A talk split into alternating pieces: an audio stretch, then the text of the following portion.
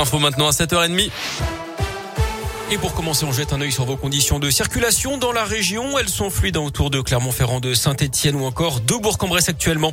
À la une, faudra-t-il bientôt un pass sanitaire pour aller travailler? C'est en tout cas ce que souhaite le gouvernement. La ministre du Travail reçoit aujourd'hui les partenaires sociaux.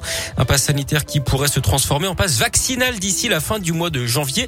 Doit encore être voté par l'Assemblée nationale. Quant à prolonger les vacances des enfants pour freiner l'épidémie de Covid-19, Jean-Michel Blanquer a répété hier que ce n'était pas l'hypothèse privilégiée et qu'une telle mesure ne ne serait décidé qu'en dernier ressort. Hier, plus de 48 000 nouveaux cas ont été détectés. Près de 3 000 patients sont en réanimation. Notez que c'est aujourd'hui également que la haute autorité de santé doit rendre son avis sur l'ouverture de la vaccination à tous les enfants de 5 à 11 ans. Le comité d'éthique avait donné son feu vert sur la base du volontariat la semaine dernière. L'actu dans la région, c'est aussi cette agression au couteau à la gare d'Amberieu en Bugey dans l'Ain hier. Ça s'est passé dans le passage souterrain en début d'après-midi d'après le progrès.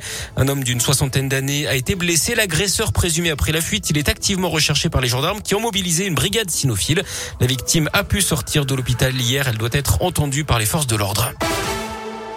On offre pas un animal comme on offre un jouet. C'est le message de la SPA à l'occasion de Noël, car tous les ans, passé les fêtes de fin d'année, de nombreux animaux sont abandonnés dans les refuges ou sur la voie publique, considérés comme trop encombrants par leurs nouveaux propriétaires ou n'ayant pas été pleinement désirés.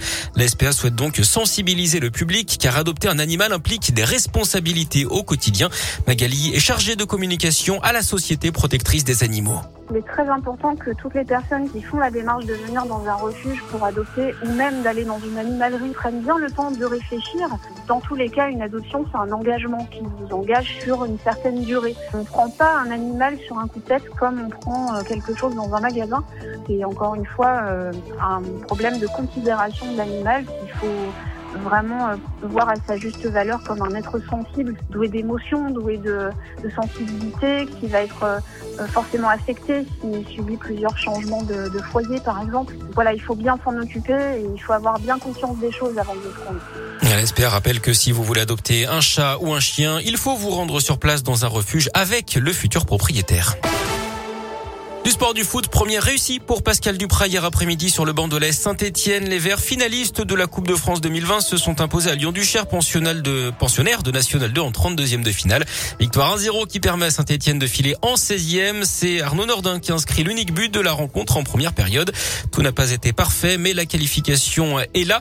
Et les Verts rejoueront mercredi, hein, cette fois-ci en championnat. Les Saint-Etienne, dernière de Ligue 2, recevra Nantes.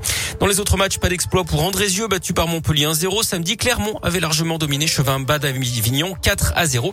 Et puis handball, les Bleus battus en finale du mondial hier par la Norvège. Score final 29 à 22. Merci beaucoup Grelsol, quel talent. Merci. Il y aura pas d'insolite aujourd'hui, J'apprécie. Il y aura pas d'insolite aujourd'hui. Non, il n'y a pas d'insolite aujourd'hui. Ah, je suis déçu.